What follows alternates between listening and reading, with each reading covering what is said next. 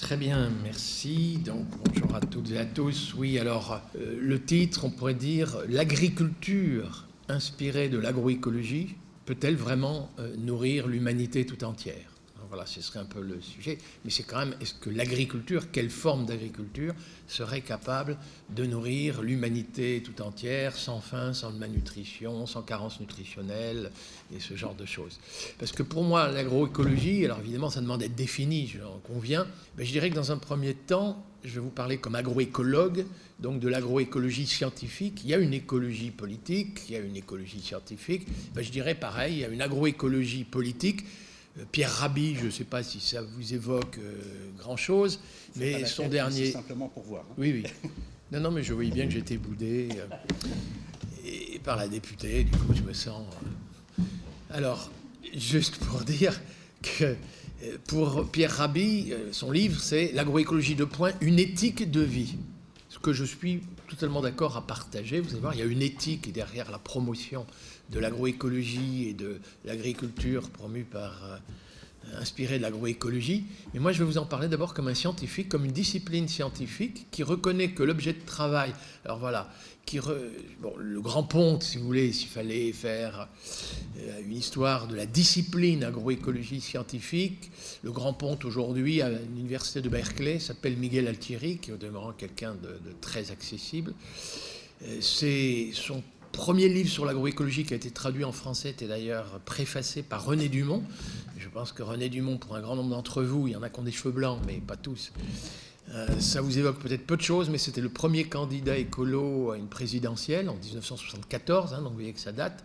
Donc l'agroécologie en tant que discipline scientifique, c'est pas totalement récent. Mais j'aurais envie de dire, moi, tout simplement, c'est ce que l'agronomie n'aurait jamais dû cesser d'être. Moi, j'ai été formé ingénieur agronome et comme ingénieur agronome, je reconnais avoir été formaté en agronomie, nomie étant euh, nomos, la norme, c'est-à-dire un peu comme les économistes. Il y a des scientifiques qui, par moments, se, sont égarés. Plutôt que de rendre intelligible le monde, ils ont commencé à dire l'optimum, la norme. Les agronomes, ils vous parleront de la variété améliorée. Améliorer un rendement, c'est toujours l'accroître. Et du coup, on découvre à n'importe quel coup. Alors ça, ça maintenant, je me bats contre ça. Mais l'agro écologie, ce serait la discipline scientifique qui essaye de rendre intelligible l'objet de travail des agriculteurs. L'objet de travail des agriculteurs, ce n'est pas le sol, le troupeau, la plante pris séparément, c'est à chaque fois un environnement, un écosystème, un écosystème euh, agricole, hein, un agroécosystème, c'est comme ça qu'on parle, nous, dans notre jargon, en agroécologie, on parle d'agroécosystème, d'écosystèmes aménagés par des agriculteurs. Ces agroécosystèmes sont, je dirais, ce n'est plus naturel. Hein. Un bocage, c'est pas naturel. Hein. Bocage, c'est l'humanité qui a été capable d'aménager un écosystème intelligent qui est à la fois euh, durable dans ses potentialités productives, qui peut être productif.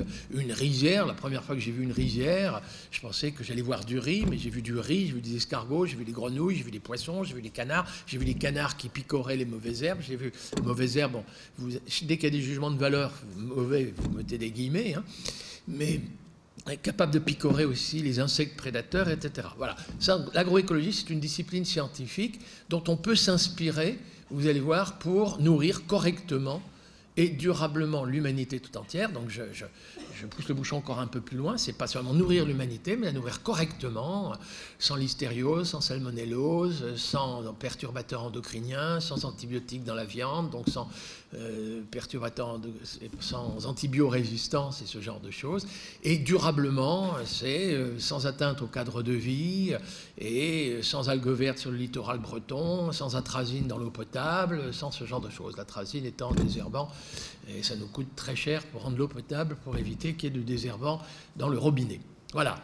Alors, je passe un peu vite. Je vais, passer euh, rapidement là-dessus sur les erreurs du passé, ce que moi, on m'avait conseillé quand j'étais agronome. On m'avait dit il faut produire davantage et au moindre coût. Si on veut rendre la nourriture accessible au plus grand nombre, et notamment aux couches pauvres, eh ben, il faut produire à grande échelle. Hein, et donc il faudra accroître les rendements à l'hectare et accroître la productivité du travail. Voilà. Hein. Et c'est vrai qu'aujourd'hui, l'agriculture dite productiviste, aujourd'hui, elle a été capable de produire un lait pas cher. Sauf que ce lait pas cher nous coûte très cher. Hein, puisqu'il faut payer, vos parents ou nous, on paye des impôts pour retirer les algues vertes du littoral breton, le pain pas cher, on paye cher pour que l'eau n'ait pas de désherbant dans l'eau du robinet, ce genre de choses, sauf que les coûts de cette agriculture euh, qu'on qualifie de productiviste, qu'on a qualifié d'intensive, intensive à l'hectare, c'est haut rendement à l'hectare, eh bien, les coûts ne sont pas dans le prix du produit, mais ils sont dans l'environnement, dans la santé, dans des impôts supplémentaires, ce que les économistes appellent des externalités négatives, c'est-à-dire des, des, coûts qui ne sont pas dans le prix du produit, mais qu'on est quand même obligé de payer par ailleurs. Et c'est d'ailleurs ça un peu la farce. Voilà, c'est que ça n'apparaît pas. Et du coup, ça a été la mécanisation, la motorisation. Et vous êtes au courant, il y a 10% de chômage en France. Chaque fois qu'une ferme disparaît en France, c'est toujours du chômage en plus.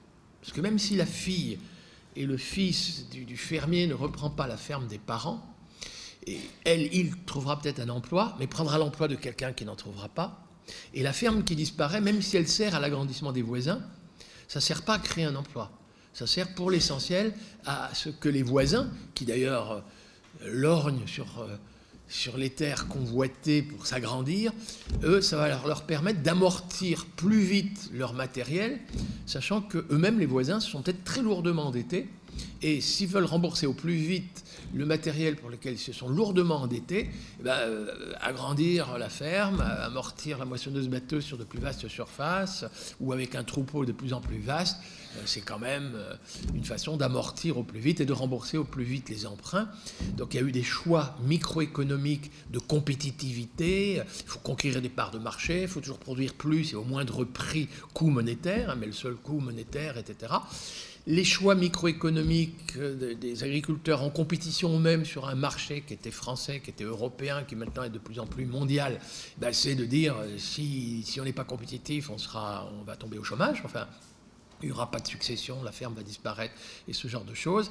Euh, sauf qu'aujourd'hui, ça nous coûte extrêmement cher et on va voir si, évidemment, il y a des alternatives. Alors, les alternatives, c'est, ça y est, j'y arrive. Alors, Rendre intelligible la complexité et le fonctionnement des agroécosystèmes, ça c'est le défi pour les scientifiques. Mais comme on m'a dit d'être pratique, ben allons-y. Le petit cours d'agroécologie, c'est quoi? Dans l'alimentation, on a besoin d'énergie, l'énergie alimentaire, les kilocalories, au moins 2200 kilocalories par jour. Hein, l'énergie qu'on dépense, je suis en train de dépenser de l'énergie devant vous, là je commence à m'agiter, mais c'est pas grave, j'ai mangé, j'ai trouvé l'énergie dans l'alimentation, je peux le dépenser en m'agitant, en travaillant, en jouant au foot, en prenant le métro, c'est pas un problème. Mais il faut trouver de l'énergie dans l'alimentation, il faut trouver des protéines, on le verra, constituant essentiel de tous les tissus du corps humain, il faut trouver des vitamines, il faut trouver des minéraux, il faut trouver des antioxydants, des fibres, enfin bref, une alimentation équilibrée. Mais la première nécessité, c'est quand même l'énergie qu'on trouve dans l'alimentation. Et d'où nous vient cette énergie qu'on trouve dans l'alimentation? Bon, vous le savez, mais c'est un petit rappel. Eh ça nous vient de l'énergie solaire. Et ça, c'est quand même la bonne nouvelle. La bonne nouvelle, c'est qu'il n'y a pas pénurie annoncée d'énergie solaire avant un milliard et demi d'années. Donc, faire un usage intensif des rayons du soleil pour fabriquer de l'énergie alimentaire, ça va être le premier principe de l'agroécologie. Mais ça veut dire globalement que tous les rayons du soleil doivent tomber sur des feuilles vertes de plantes capables de transformer cette énergie solaire en énergie alimentaire. Et ça, ça s'appelle la photosynthèse, hein, dans le jargon des agronomes, des biologistes. La photosynthèse, c'est la plante qui intercepte avec ses feuilles une énergie et le transforme en énergie alimentaire. Et donc le premier principe de l'agroécologie, vous allez voir des photos tout à l'heure, c'est ça le plus intéressant, c'est couverture végétale maximale et à tout instant. L'hiver, le printemps, l'été, l'automne. Alors évidemment, sous la neige, il n'y aura pas de photosynthèse, j'en conviens. La neige empêche le soleil d'atteindre la feuille verte. Mais on va essayer d'avoir la surface maximale et le plus longtemps possible. Et sous les tropiques, où il y a parfois une saison des pluies, une saison sèche très marquée, l'idée, vous allez voir sur les photos, c'est qu'il y a encore des feuilles vertes en pleine saison sèche, capables d'intercepter cette lumière et de la transformer en énergie alimentaire. Alors chez nous, vous allez voir, ça peut vouloir dire, ben, entre les rangées de blé, on va semer des lentillons. Comme ça, les rayons du soleil qui ne tombent pas sur la feuille de blé, hop, ils vont quand même tomber sur des feuilles de lentillons. Au moins, il y aura peu de rayons du soleil qui vont tomber directement à terre. Ça veut dire culture associée. Alors il y a des pays, on cite souvent le Mexique avec son maïs, son haricot, ses cucurbitacées, ses, plantes rampantes. Les rayons de soleil qui ne tombent pas sur la feuille de maïs peuvent tomber sur la feuille de haricot. Celui qui tombe ni sur la feuille de maïs et de haricot, et eh bien tant pis, il aura quand même intercepté par une feuille de pastèque, une feuille de courge, d'une plante rampante. En tout cas, ça devient extrêmement savant. Mais c'est le principe, c'est culture associée au maximum. Pas un rayon du soleil ne doit tomber à terre. Évidemment, ça veut dire aussi que si on peut éviter de bitumer les meilleures terres agricoles.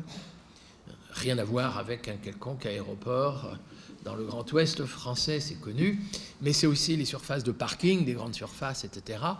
L'urbanisation dans un certain nombre de pays, la Chine, pensez, Pékin, Shanghai, ça se fait sur les meilleures terres agricoles. Donc effectivement, l'idée quand même, elle est de préserver les meilleures terres agricoles et d'avoir une couverture végétale la plus totale et la plus permanente possible. Maintenant, il me faut être honnête avec vous. Fabriquer de l'énergie alimentaire, c'est du sucre. Hein, le fructose de la pomme, c'est le saccharose de, la betterave ou de la canne à sucre, c'est de l'amidon, du maïs ou de la pomme de terre, et c'est des lipides, c'est des huiles, l'huile d'olive, l'huile de palme, l'huile de colza, l'huile de tournesol, l'huile d'arachide. Mais ce sont des hydrates de carbone.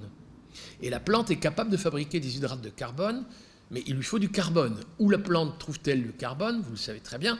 Eh ben, c'est dans le gaz carbonique et de l'atmosphère. Et évidemment, la question qu'on se pose, y a-t-il pénurie annoncée de gaz carbonique dans l'atmosphère? Vous avez la réponse, pas du tout. Le gaz carbonique est un gaz à effet de serre, il y en a trop. Et si les agriculteurs peuvent faire un usage intensif de ce gaz carbonique, la plante prend le carbone, libère l'oxygène pour nos poumons, et avec ce carbone, fabrique du sucre, de l'amidon, des huiles. La plante peut aussi fabriquer de la paille. Et si la paille est bien enfouie, ça fabriquera de l'humus. Et on séquestrera du carbone dans l'humus des sols. Alors je suis pour l'agriculture intensive. Si c'est ça l'agriculture intensive, faire l'usage intensif de ce qui coûte rien et renouvelable, l'énergie solaire, de ce qui est pléthorique, je dirais même fixer le carbone du gaz carbonique, non seulement c'est pas coûteux, mais les agriculteurs devraient être rémunérés. On en discutera, la discussion sur comment on va y arriver. Mais la séquestration de carbone dans l'humus des sols devrait être rémunérée. C'est un service d'intérêt général. La communauté internationale a tout intérêt à atténuer ce réchauffement climatique, le dérèglement climatique, et atténuer la teneur de gaz carbonique. Plus on fixera de carbone dans la biomasse végétale d'abord, dans l'humus ensuite, plus les agriculteurs mériteraient d'être rémunérés. Je suis pour le paiement de services environnementaux d'intérêt général. Ça, ce sera la discussion politique de, tout à l'heure. Mais pour que la plante puisse intercepter le gaz carbonique, prendre le carbone, il faut quand même que le gaz carbonique rentre dans la plante. Et elle rentre dans la plante par des petits trous. C'est les petits trous par lesquels elle transpire. Donc la plante, elle est comme nous, plus il fait chaud, plus il fait sec, plus il y a du vent, plus elle transpire. La différence avec nous, c'est que nous, plus il chaud, plus sec, plus il y a du vent, plus faut qu'on boisse tout de suite, sinon on meurt. La plante, elle, elle a une capacité que nous n'avons pas. Si elle manque d'eau pour boire dans le sol, hein, si elle manque d'eau dans le sol, eh bien, elle peut arrêter de transpirer momentanément pour conserver son eau, ne pas se dessécher. Ce que nous, on est incapable de faire. Nous, plus il fait chaud, plus on transpire. Ben, la plante, elle peut, si elle manque d'eau, arrêter de transpirer pour conserver son eau. On dit elle résiste au stress hydrique, hein, c'est les jargons des agronomes, elle résiste au stress hydrique pendant quelques jours, quelques semaines parfois, et rarement plusieurs mois. C'est exceptionnel, les plantes qui peuvent résister au stress hydrique pendant plusieurs mois. Mais pendant un certain temps, la plante va cesser de transpirer en fermant les orifices par lesquels elle transpire. Sauf que c'est par les mêmes orifices que la plante interceptait le gaz carbonique, prenait le carbone et ensuite relâchait l'oxygène. Donc vous voyez un champ de maïs euh, dans le sud-ouest en France, monoculture de maïs. L'hiver, le terrain est à nu, les rayons du soleil tombent à terre. Franchement, c'est pas génial. Au mois d'avril-mai, ça y est, on a semé le maïs à grand écartement. Il y a encore des rayons du soleil qui tombent entre les rangées de maïs. Franchement, c'est pas génial. Et quand au mois d'août, ça y est, enfin le maïs recouvre la totalité de la surface, ben ça tombe mal, au mois d'août, il pleut pas beaucoup. Et du coup, tous les rayons du soleil tombent sur les feuilles, sauf que la plante, elle, elle est contrainte de cesser de transpirer, pas assez d'eau dans le sol, elle ferme les orifices, et du coup, l'énergie solaire ne sert à rien. Ça, ça s'appelle avoir tout faux. Alors, ça fait partie des erreurs du passé. L'agriculture moderne de demain, elle jouera sur des actions de culture, elle ne jouera pas sur la monoproduction de maïs. Alors, je sais, certains vont dire, c'est pas grave, on va commencer à irriguer, on va pomper dans la nappe phréatique, on va même installer des bassines. Enfin, j'imagine que les députés ont déjà dû se prononcer sur ces questions-là mille fois. Et, du coup, la nappe phréatique descend, on pompe dans les, rivières et les débits d'étiage, et du coup, il n'y a plus d'eau pour les poissons. C'est si hein, enfin, vous êtes au courant, vous savez qu'il y a des conflits sur l'usage de l'eau. Non, la monoculture de maïs. Le maïs est une plante tropicale, et sous les tropiques, la saison chaude, c'est la saison des pluies. Mais chez nous, la saison chaude, le mois d'août, c'est la saison où il pleut le moins, à quelques exceptions près, les orages de la Bresse. Oui, ça fait des bons poulets. Mais voilà. Juste pour vous dire, il faut que l'eau s'infiltre dans le sol, emmagasiner le maximum d'eau dans le sol pour que la plante puisse transpirer le plus longtemps possible et donc puisse continuer la photosynthèse, la fabrication d'énergie solaire le plus longtemps possible. C'est la gestion de l'eau sur laquelle il nous faut être sur quasiment tous les continents le plus, le plus sérieux possible. C'est toute l'eau de pluie doit s'infiltrer, rien ne doit ruisseler. On va remettre des haies pour empêcher le ruissellement. Le mieux, c'est encore la couverture végétale, hein, qui va empêcher le filet d'eau d'atteindre un volume ou même une marque. C'est arrêté par une feuille, une tige, un verre de terre, mais il faut que ça s'infiltre. Et moi, on m'avait enseigné, pour que l'eau s'infiltre, il fallait le labour. Un sol bien labouré, bien, bien poreux, l'eau va s'infiltrer. Ben, je vais vous dire, aujourd'hui, on sait que le labour, ça oxygène démesurément le carbone de l'humus, qui retourne à l'état de gaz carbonique. Donc on va être prudent technique culturelle simplifiée. Si possible, zéro labour. Mais comment faire pour que ce soit poreux? On va compter sur les vers de terre, on va compter sur les colamboles, toute la biologie des sols.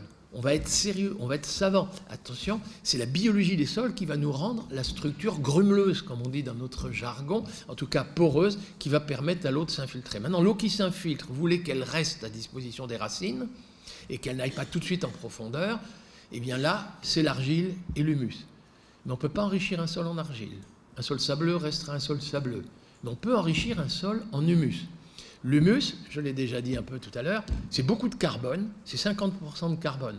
C'est le carbone du gaz carbonique de l'atmosphère qui est intercepté par la plante avec la photosynthèse.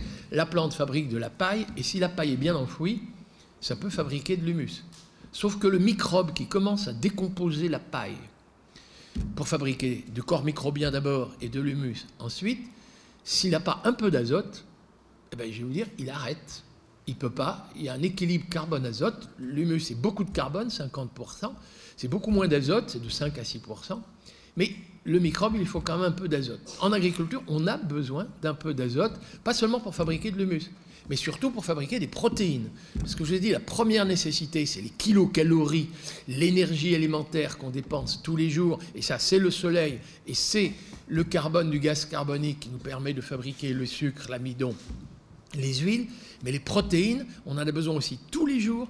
C'est un des constituants essentiels de tous les tissus du corps humain. Hein, c'est les muscles, c'est le sang, c'est les larmes, c'est les cheveux, c'est les ongles. Tous les tissus du corps humain sont constitués de protéines et on est obligé de les renouveler. C'est-à-dire que tous les tissus du corps humain euh, sont renouvelés, c'est-à-dire s'usent. Hein. Il, y a, des, protéines qui quittent, qui s'en vont avec nos larmes, avec nos sueurs, avec surtout nos urines, etc. Il faut renouveler, réingurgiter dans l'alimentation des protéines. Qu'est-ce que c'est que les protéines? Ce sont les hydrates de carbone dont on parlait tout à l'heure, sur lesquels il faut rajouter de l'azote. Et l'azote, donc, d'où vient-il?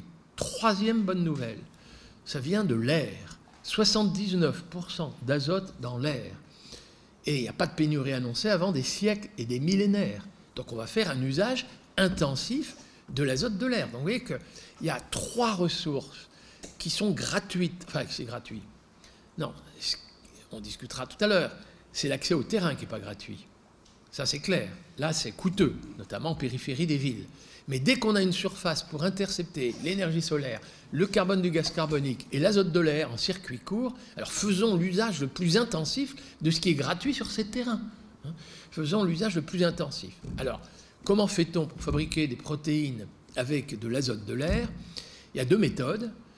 Celle de l'agriculture industrielle on veut que nos blés soient riches en protéines pour qu'ils soient facilement panifiables. Attention quand même au gluten, mais pour que ce soit panifiable. Alors, euh, ben, On apporte des engrais azotés de synthèse qu'on appelle l'urée, l'ammonitrate, le sulfate d'ammonium. Tout ça, c'est fabriqué, en France, c'est fabriqué avec du gaz naturel russe ou norvégien. Autrefois, quand l'usine de Toulouse n'avait pas explosé, c'était le gaz de lac. Mais l'usine a explosé, et de toute façon, il n'y a plus de gaz de lac. Donc on est obligé, donc vous avez compris, ça c'est la solution désuète. C'est la solution du passé. Il faut être très économe en énergie fossile. On ne va pas continuer de fabriquer des engrais azotés de synthèse avec une énergie fossile. On verra si Brigitte Alain est fanatique du gaz de schiste, mais j'ai quelques doutes. Donc, euh, non, avec l'énergie fossile, on se doit d'être très économe. Quelle est l'autre méthode? Alors, tous les agriculteurs la connaissent. C'est, ben, il y a des plantes de l'ordre des légumineuses. On appelle ça la luzerne, le trèfle, le sainfoin, le lotier, la veste pour nourrir des vaches, des brebis et des chèvres. On appellera ça le lupin, le soja, euh, la févrole, le pois fourragé pour nourrir des cochons. Et vous appellerez ça des lentilles, des pois chiches, des fèves, des haricots, des petits pois pour nourrir directement les humains. Vous savez que les diététiciens nous recommandent de manger un peu moins de protéines animales et d'acides gras saturés, notamment donc un peu moins de viande rouge, et au contraire de manger davantage de légumes secs riches en fibres, hein, éviter le cancer du côlon. Mais c'est des plantes de l'ordre des légumineuses. Et eh bien ces plantes sont capables, c'est les microbes qui les aident à faire ça, à intercepter l'azote de l'air et de fabriquer sur place, sur place, des protéines pour notre alimentation. Or, précisément, l'un des graves problèmes en France, et pas seulement en France, en Europe, l'Europe des 28, en France, on est déficitaire pour les deux tiers, l'Europe des 28 est déficitaire pour les trois quarts de protéines destinées à l'alimentation humaine et animale. Le cassoulet de Castelnaudary, les haricots viennent d'Argentine. Les cochons euh, bretons, hein, le soja vient du Brésil, d'Argentine ou des États-Unis, transgénique de surcroît. On est très déficitaire. Alors, j'ai déjà deux premières conclusions, si vous voulez, là-dessus. Pour la faim et la malnutrition, la ration calorique et la ration protéique. En France, on est excédentaire en sucre, on est excédentaire en céréales, on est excédentaire en poulet bas de gamme, on est excédentaire en poudre de lait. Et on fait le plus grand tort aux pays du Sud déficitaires en leur exportant à bas prix nos produits, y compris subventionnés. On ruine les paysanneries qu'on qualifiait du tiers-monde, hein, des pays du Sud. C'est-à-dire que quand on exporte des poulets bas de gamme, on ruine les basses-cours du Sénégal. Quand on exporte de la poudre de lait, pareil. On ruine le petit producteur qui a deux vaches, deux litres de lait par vache, et qui essaye de vendre son lait à Dakar. Donc ça, on va arrêter ça. Nos excédents de produits bas de gamme, on va se les interdire, mais par contre, on va libérer des terrains pour produire en France des protéines françaises pour des animaux français, sur le territoire français, avec de l'azote de l'air français. Voilà, plus franchouillard que moi, là, vous mourrez tous. Sauf que quand je suis au Brésil et que je raconte ça, les Brésiliens, eux, me racontent qu'ils ne sont pas fiers de produire du soja pour nourrir nos cochons, et ils me montrent du doigt comme ça, nos volailles, nos ruminants, alors que eux, au Brésil, préféraient nourrir des Brésiliens. La faim et la malnutrition dans le monde n'est pas un problème de manque de nourriture à l'échelle mondiale. Il y a pléthore de nourriture à l'échelle mondiale, au moins pour ce qui est des calories et des protéines. Mais le drame, c'est que vous avez des gens qui n'ont pas le pouvoir de les acheter. Ce sont les gens des favelas brésiliennes, les paysans sans terre du Brésil, qui n'arrivent même pas à acheter le soja produit chez eux, alors que nos cochons, eux, sont solvables, enfin nos usines d'aliments de bétail sont solvables, et achètent du soja qui échappe à des Brésiliens. Les gens qui fréquentent les restaurants du cœur en France, c'est pas que parce que la France produit pas assez de poulet bas de gamme, ni de céréales, ni de sucre. Les gens qui fréquentent les restaurants du cœur, c'est parce qu'ils sont trop pauvres, ils sont devenus mendiants et sans la charité, ils ne pourraient pas manger. Mais la France était excédentaire en ces produits-là, il nous faut être clair. C'est un pouvoir d'achat insuffisant. Et pareil en Côte d'Ivoire, quand les gens produisent du café et du cacao, ils n'ont pas les revenus suffisants pour acheter une nourriture qui, certes, n'est pas produite chez eux, c'est d'ailleurs là le problème, et qui est produite chez nous, ou aux États-Unis, ou en Russie, en Ukraine et ailleurs mais c'est la distribution inégale des revenus dans ce monde qui fait qu'il y a des gens qui souffrent de la faim et de la malnutrition. Pour nourrir correctement quelqu'un dans le monde, il faut, y compris avec un peu de viande, quelques œufs, un peu de lait, hein, sans carence nutritionnelle aucune, il faut produire de l'ordre de 200 kg de céréales par habitant et par an. Et la production mondiale, elle est déjà aujourd'hui de 330 kg de céréales, ou son équivalent, hein, pommes de terre, manioc, igname, banane plantain. Hein. Mais en équivalent céréales, on est déjà à 330 kg. Il y a 130 kg d'excédent par rapport à ce qui serait nécessaire pour que tout le monde puisse manger à sa faim sans carence nutritionnelle. Or, il y a 800 millions de gens qui n'ont pas leurs 2200 kilocalories tous les jours, ils ont faim, le ventre tenaille et ils ne peuvent pas avoir l'énergie pour aller retourner au travail le lendemain. Et il y a un milliard de gens qui souffrent de carence nutritionnelle par manque de pouvoir d'achat. Et qu'est-ce qu'on fait de l'excédent? Trois directions. Il y a des gens riches qui achètent la nourriture et ils le mettent à la poubelle. Ils n'ont pas terminé dans l'assiette, ils ont mis dans le frigo, la date de péremption est passée, ils n'ont même pas déballé, ils le jettent à la poubelle. Et vous avez des grandes et moyennes surfaces, ça y est, il y a une loi qui est passée pour leur interdire de javeliser leurs excédents après la date de péremption. Mais vous avez du gaspillage à différents échelons. Euh, des gens riches qui achètent une nourriture pour la mettre à la poubelle. Il y en a d'autres qui achètent beaucoup de viande, consomment peut-être exagérément de la viande, et du coup, bah, il y a des usines d'aliments de bétail qui achètent une nourriture qui échappe à des pauvres. Les pauvres ne peuvent pas acheter la nourriture, ça ira aux cochons. Et puis, beaucoup plus grave encore, parce que c'est en proportion croissante, il y a la nourriture aujourd'hui qui échappe à des pauvres parce que trop pauvres et qui sont achetées par des usines d'éthanol par des usines d'agrodiesel. Oui, il y a du maïs, oui, il y a de la canne à sucre, oui, il y a de l'huile de colza, oui, il y a de l'huile de palme qui échappe à des gens qui ne peuvent pas l'utiliser pour leur consommation, la nourriture, tout simplement parce qu'on a besoin de donner à boire à nos voitures, de donner à boire à nos avions. La faim et la malnutrition dans le monde, c'est d'abord un problème d'inégalité de revenus, de pauvres qui ne parviennent pas à acheter une nourriture qui pourtant existe et qui est achetée par des gens solvables et riches pour d'autres usages, gaspillage, alimentation animale, agrocarburants. Mais l'idée serait que dans tous les pays, les peuples, les paysanneries puissent par elles-mêmes nourrir leur peuple sans avoir dépendre de l'étranger, par exemple, là, ça y est, vous savez que le prix du cacao vient de s'effondrer là au cours des deux derniers mois, alors qu'il était au plus haut ben, à cause de la consommation de chocolat en Chine. Et eh ben, je peux vous assurer que les producteurs de cacao en Côte d'Ivoire aujourd'hui, qui ne parviennent plus à vendre leur cacao parce que le gouvernement ne garantit pas le prix minimum garanti, les coopératives, tout est à l'arrêt aujourd'hui. Je peux vous assurer qu'ils n'ont pas les moyens d'acheter de la nourriture qui n'est pas produite chez eux. Et évidemment, l'idée est bien celle-là, que la sécurité des approvisionnements alimentaires soit assurée par une plus grande souveraineté alimentaire, chaque peuple essayant de valoriser au mieux les ressources qui ne coûtent rien de leur propre territoire, l'énergie solaire, le gaz carbonique, l'azote de l'air, et puis c'est vrai, les éléments minéraux. Les plantes ont besoin d'éléments minéraux, le, phosphore, le potassium, le calcium et des oligo-éléments, et ça c'est vrai, ça vient du sol. La plante puise ça dans le sol, nous on en mange et il faut en remettre. Et là, il y a quand même une mauvaise nouvelle.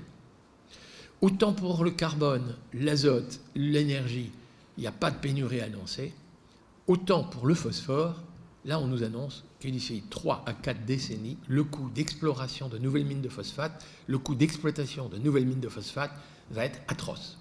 Et déjà, les agriculteurs sont obligés de payer beaucoup plus cher leur engrais phosphaté, un peu comme les engrais azotés qui dépendent de l'énergie fossile, parce que les pays qui ont des mines de phosphate font déjà payer très cher dans la perspective de la pénurie. Ça s'appelle une rente phosphatière comme une rente pétrolière. Et donc il faut être très économe en phosphore. Alors ça veut dire très clairement qu'il ne faut pas qu'il y ait d'azote, on l'a vu, l'urine des animaux, il ne faut pas fertiliser des algues vertes. Hein. Je vous le dis tout de suite, il faudra le remettre euh, sur le terrain. Ça s'appelle fabriquer du fumier. Et pareil avec le phosphate, pour les effluents d'élevage, tout recycler. Et pour les effluents humains, j'en conviens, c'est un peu plus délicat, parce que les eaux usées vont avec les eaux industrielles, et les eaux industrielles, parfois il y a du cadmium, du plomb, du mercure, c'est pollué.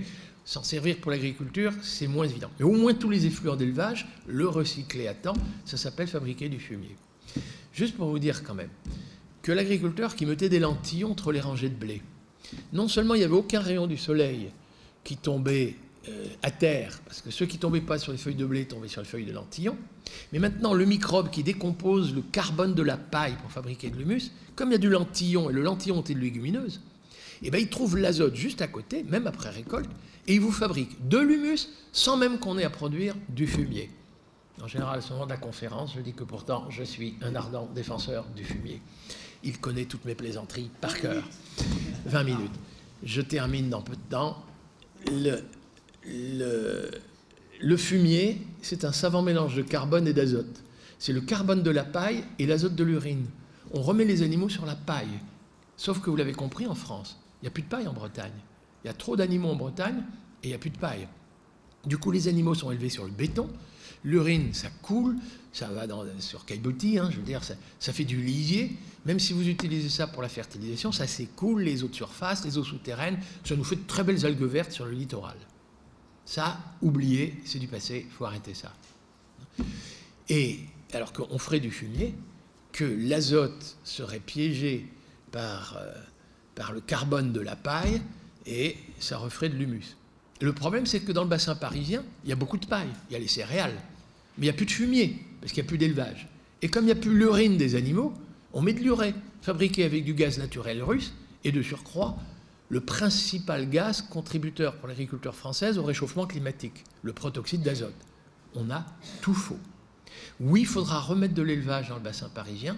Oui, il faudra remettre des pailles dans Bretagne. Oui, il faudra remettre les animaux sur la paille, pas les appauvrir complètement, mais juste bien-être animal, fabriquer du fumier, remettre ça dans l'humus, etc.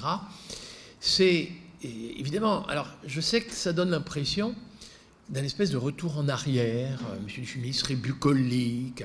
Alors je vous dis tout de suite, j'assume le fait que l'agriculture moderne de demain va devoir récupérer des variétés végétales, des races animales d'autrefois et des savoir-faire d'autrefois. Mais vous allez voir que l'agriculture inspirée de l'agroécologie de demain, elle va être bigrement savante. Et notamment quand on s'intéresse aux éléments minéraux. Un, éviter de gaspiller, donc éviter que ça retourne à la mer. Ça, c'est le fumier. Où peut-on trouver du phosphore, puisque c'est le phosphore qui est le plus inquiétant aujourd'hui, euh, ailleurs que dans les mines de phosphate? Il y en a. Il y en a même beaucoup. Mais malheureusement à très faible dose, entre nous et le magma. C'est-à-dire que dans le granit, dans le schiste, dans le gneiss, dans la falaise calcaire, il y a des éléments minéraux. Et le problème, c'est qu'évidemment, pour ce qui est du phosphore en tout cas, à faible teneur. Et du coup, certains agriculteurs en bio, agriculture biologique utilisent un peu de la poudre de roche. Mais vous comprenez que mettre une roche en poudre, c'est très coûteux en énergie. Tant que l'on est encore dépendant d'énergie fossile, tant qu'on n'est pas 100% renouvelable, oubliez. Donc je pense qu'encore d'ici 2-3 générations, la poudre de roche n'est pas la solution miracle. Mais par contre, en sous-sol quand même, la roche est altérée tous les ans. Les silicates sont hydrolysés et libèrent de la silice, bien sûr, mais du calcium, du potassium, du phosphore, des oligo-éléments. Sauf que c'est en sous-sol. Ce n'est pas accessible à une racine de blé, ce n'est pas accessible à une racine de sorgho, mais par contre, ça peut être accessible à des racines d'arbres. Si l'arbre a des racines suffisamment profondes, eh bien, ça va remonter avec la sève, ça va rejoindre la feuille, et la feuille morte va tomber à terre, et ça va fertiliser la couche arable. D'ailleurs, une grande partie de nos couches arables et de l'humus et de nos champs, c'est quand il n'y avait pas d'agriculture et qu'il y avait des forêts qui allaient chercher en profondeur les éléments minéraux et les remettaient en la surface. Sauf que ces éléments minéraux qui ont été interceptés à l'époque eh ne sont plus assimilables par la plante, ils sont dans la couche arable. Mais ils ne sont plus assimilables. Ils sont coincés entre les feuilles d'argile. Dans d'autres régions, sous les tropiques, ils sont coincés sur des ions aluminiques. Si vous êtes sur les calcaires méditerranéens, sur les ions calcaires, là, il y a un vrai problème. C'est qu'il y a beaucoup d'éléments minéraux dans la couche arable qui ont été accumulés à la surface, dans les sols qui ne sont pas érodés, mais qui ne sont pas assimilables aujourd'hui parce que coincés. Eh bien, figurez-vous qu'il y a aujourd'hui, on appelle ça des champignons mycorhiziens. Voilà, les champignons mycorhiziens. Il n'y a pas d'examen à la fin de ma conférence, rassurez-vous. C'est jargonneux, mais un des bons champignons mycorhiziens que vous connaissez bien, c'est quand même la truffe. Les champignons mycorhiziens, c'est des champignons qui s'incrustent dans la racine des plantes et des arbres, par exemple, et qui développent ils utilisent l'énergie de la plante, hein, de la photosynthèse, donc ils parasitent un peu la plante pour l'énergie. Ils développent une espèce de moisie, de, un mycélium, un filament tellement fin qu'ils parviennent à débusquer les éléments minéraux coincés entre les feuilles d'argile, les rendent solubles, les rendent assimilables. Et ça, je ne vous le cache pas, ce n'est pas les grands-mères. Là, on est dans l'agriculture hyper moderne de demain. Il y a 50 ans, alors il y a il y avait quand même des gens, vous allez voir des photos de pratiques paysannes. Les gens n'étaient peut-être pas au courant que c'était les champignons mycorhiziens qui étaient à l'aide de la qui les aidaient à la fertilisation. Mais oui, alors là, il y a des marges de progrès considérables pour les deux, trois générations à venir à travers des pratiques qui consistent à favoriser la multiplication de spores de champignons mycorhiziens alors c'est évidemment un peu délicat, parce que si, quand votre plante est atteinte par un champignon pathogène, la rouille, vous commencez à mettre un fongicide, le problème c'est que vous êtes en train de détruire le champignon mycorhizien du sol. Ah oui, ça faudra s'interdire les fongicides. Là, très clairement, l'agriculture de demain, elle sera moins chimisée, elle sera moins motomécanisée peut-être même. Il faudra alléger la pénibilité du travail, ça c'est un vrai débat. Mais rassurez-vous, on ne manque pas, y compris pour le phosphore, de solutions techniques, soit avec des plantes, alors on va remettre des haies, on va remettre les pommiers dans la prairie, et fertiliser la prairie, on va remettre les haies, et puis on va étendre des spores de champignons mycorhiziens. Alors moi, autrefois, il y avait des gens, ils disaient la biodynamique, ils faisaient des décoctions, des purins, je vous raconte pas l'odeur, ils étendaient ça, après ils diluaient ça dans des tonnes d'eau, et ils me disaient, c'est de la fertilisation homéopathique. Il veut vous dire que je comprenais rien. Parce qu'une fertilisation en phosphore, calcium et potassium à dose homéopathique, ben, si on donne une dose homéopathique, c'est qu'il y a peu de calcium, peu de phosphore et tout. C'est comme ça que je comprenais. Non, sauf que c'est purin, c'était des spores de champignons mycorhiziens. Alors on a encore tout, tout à découvrir là-dessus. Hein, je ne vous cache pas, on progresse beaucoup trop lentement. Et en France, on a pris un retard considérable en microbiologie des sols. On a pris beaucoup de retard en France sur les légumineuses et on a pris beaucoup de retard sur la biologie des sols et en particulier les champignons mycorhiziens des sols, malgré le fait que nous adorions les truffes. Mais euh, on, va s'en sortir comme ça. Et puis, je vais vous dire, c'est quand même vrai que le jour où vous mettez des haies, eh ben, vous retrouvez des coccinelles qui vont s'attaquer aux pucerons et comme les coccinelles vont neutraliser les pucerons, vous ne mettrez plus d'insecticides. Et dans la petite bande enherbée, là, il y aura des carabes, ou si vous voulez, genre scarabées, qui vont s'attaquer aux limaces. Et quand ils vont s'attaquer aux limaces, vous ne mettrez plus de pesticides. Et puis quand vous aurez maintenu quelques petits arbres là, et tout, qu'il y aura des mésanges, les mésanges vont s'attaquer à la larve du carpocaps, qui est une larve qui s'attaque aux pommiers, mais du coup, vous ne mettrez plus de traitement euh, insecticide sur vos pommiers.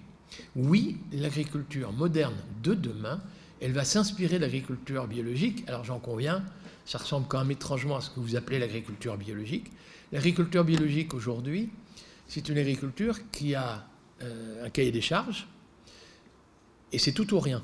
Si on ne respecte pas la totalité du cahier des charges, on n'a pas le droit au logo, on n'a pas le droit au label, on n'a pas le droit au prix plus rémunérateur. Et l'agriculture biologique, elle est née à une époque où on opposait volontiers le chimique au naturel. Moi, quand je vous parle de l'agroécologie, je parle un peu différemment j'oppose ce qui va neutraliser l'insecte plutôt que de le tuer.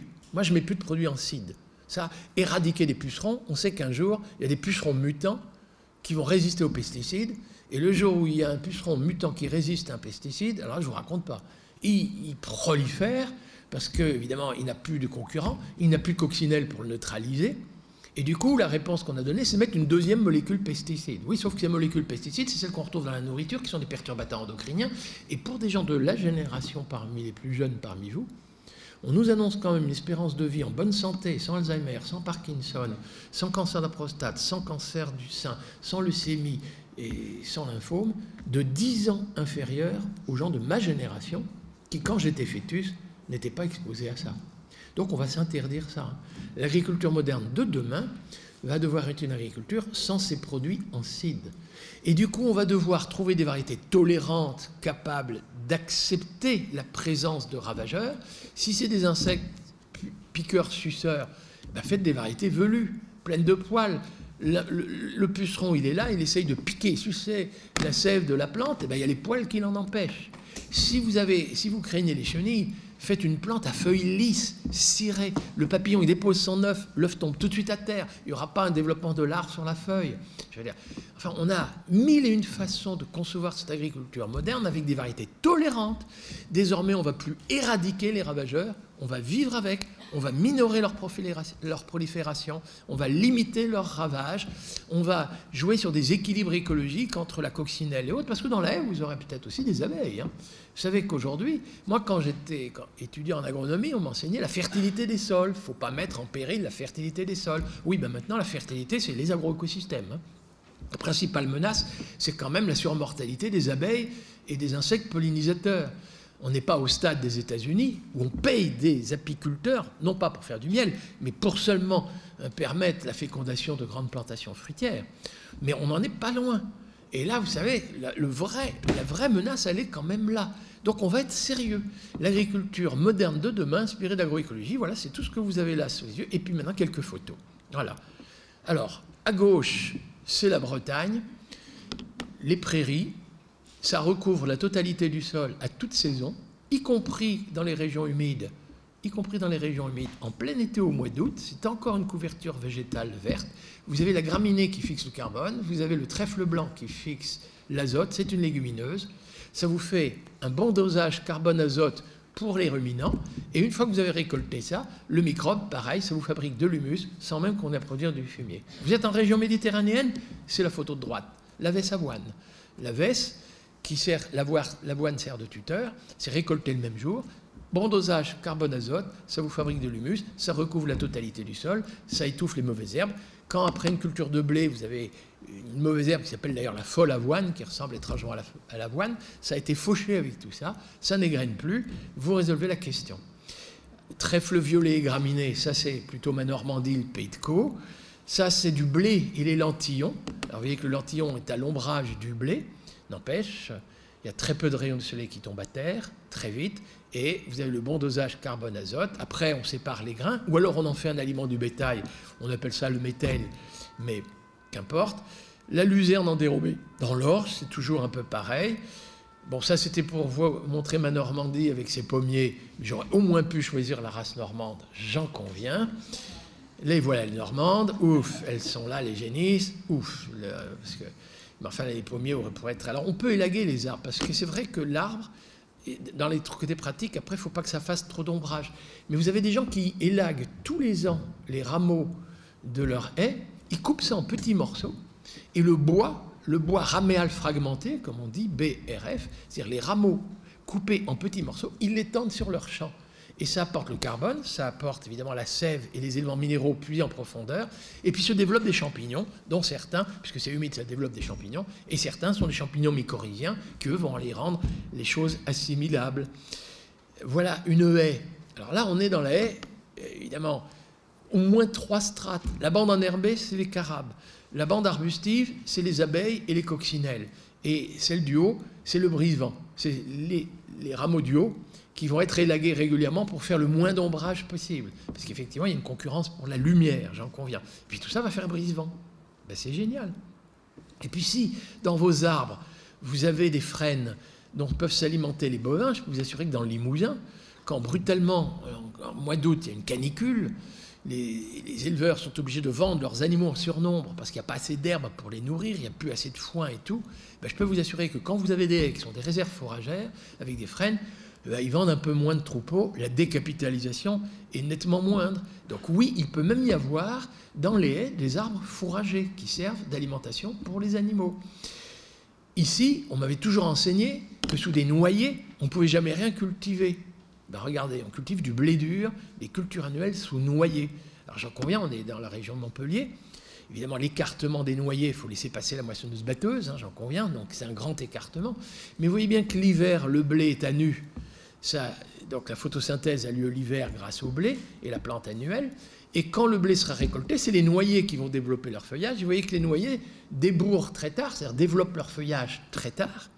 Et du coup, c'est le principe toujours de la photosynthèse, parce que ces noyers ont accès à de l'eau en profondeur, même en climat méditerranéen, ils ont accès à la nappe phréatique, ils continuent la photosynthèse. Le noyer n'est pas une légumineuse, j'en conviens, mais on est en train, l'INRA travaille sur ces associations-là, on subodore que le noyer est propice à la prolifération de champignons mycorhiziens, un peu comme ici le chêne en Espagne.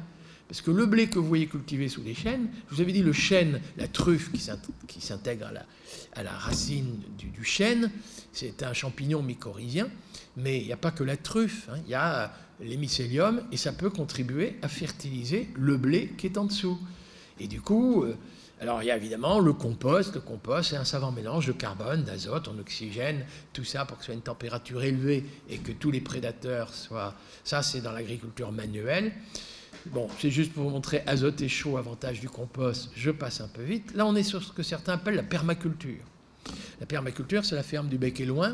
Certains d'entre vous, vous l'avez peut-être entendu parler euh, en Normandie. Les gens disent, mais qu'est-ce que c'est que la permaculture? Ben, Je dis, moi, c'est mon cours pratiqué par des extrémistes. Vous en pensez ce que vous voulez, c'est à la fois élogieux et inquiétant, j'en conviens. Mais ils arrivent à concilier le zéro labour et le bio. Ils parviennent à, une fois que les buts sont alors évidemment c'est une très grande diversité d'espèces pour faire en sorte effectivement que, mais alors évidemment, vous l'avez compris, c'est du jardinage, hein, là on est dans le jardinage, c'est du maraîchage, mais hyper savant et évidemment aucun pesticide puisque chaque espèce est une barrière à la prolifération de l'agent pathogène ou du prédateur de l'espèce qui est juste à côté. C'est-à-dire, chaque espèce est la barrière de la prolifération du ravageur de l'espèce voisine. Donc, donc, vous arrivez à neutraliser la prolifération des ravageurs. Bref, c'est hyper savant. Ça, excusez-moi, c'est parce que j'ai, moi, mes premières expériences étaient en Asie. Et je vous avais dit, j'ai découvert la, la rizière, c'était du riz, mais il y avait aussi des grenouilles, des poissons, des escargots, des canards. Et ce qui est étrange, c'est que les canards savent distinguer une mauvaise herbe d'un brin de riz. Et puis, évidemment, ils s'attaquent aux prédateurs du riz.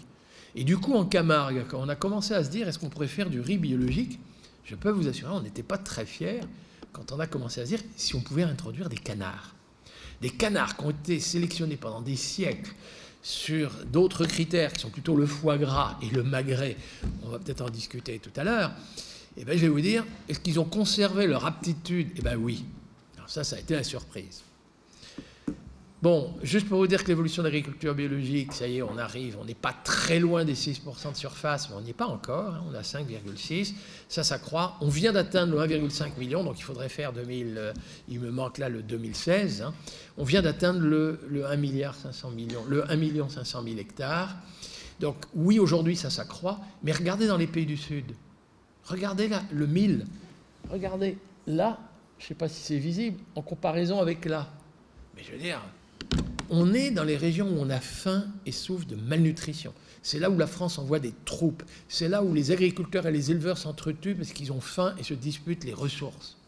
Eh bien, la solution technique, regardez, le mil ou le sorgho sous la frondaison d'un acacia, le rendement est trois fois supérieur à ce qu'il est dans les interstices. La solution technique, on la connaît. Cet arbre, il fait exactement tout ce que je vous ai raconté. C'est une légumineuse. Il développe ses feuilles en saison sèche. Vous avez vu qu'il les a perdues en saison des pluies. Les feuilles sont tombées.